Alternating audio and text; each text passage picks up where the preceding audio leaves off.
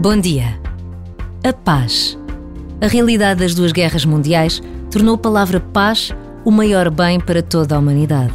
Mas a verdade é que as guerras nunca terminaram. E hoje, mais do que nunca, todos estamos conscientes da importância decisiva de se conseguir alcançar a paz. A Ucrânia e o Médio Oriente mostram-nos a devastação das guerras todos os dias. Rezar pela paz é uma urgência. Neste minuto de pausa e reflexão, a proposta é rezarmos pela paz.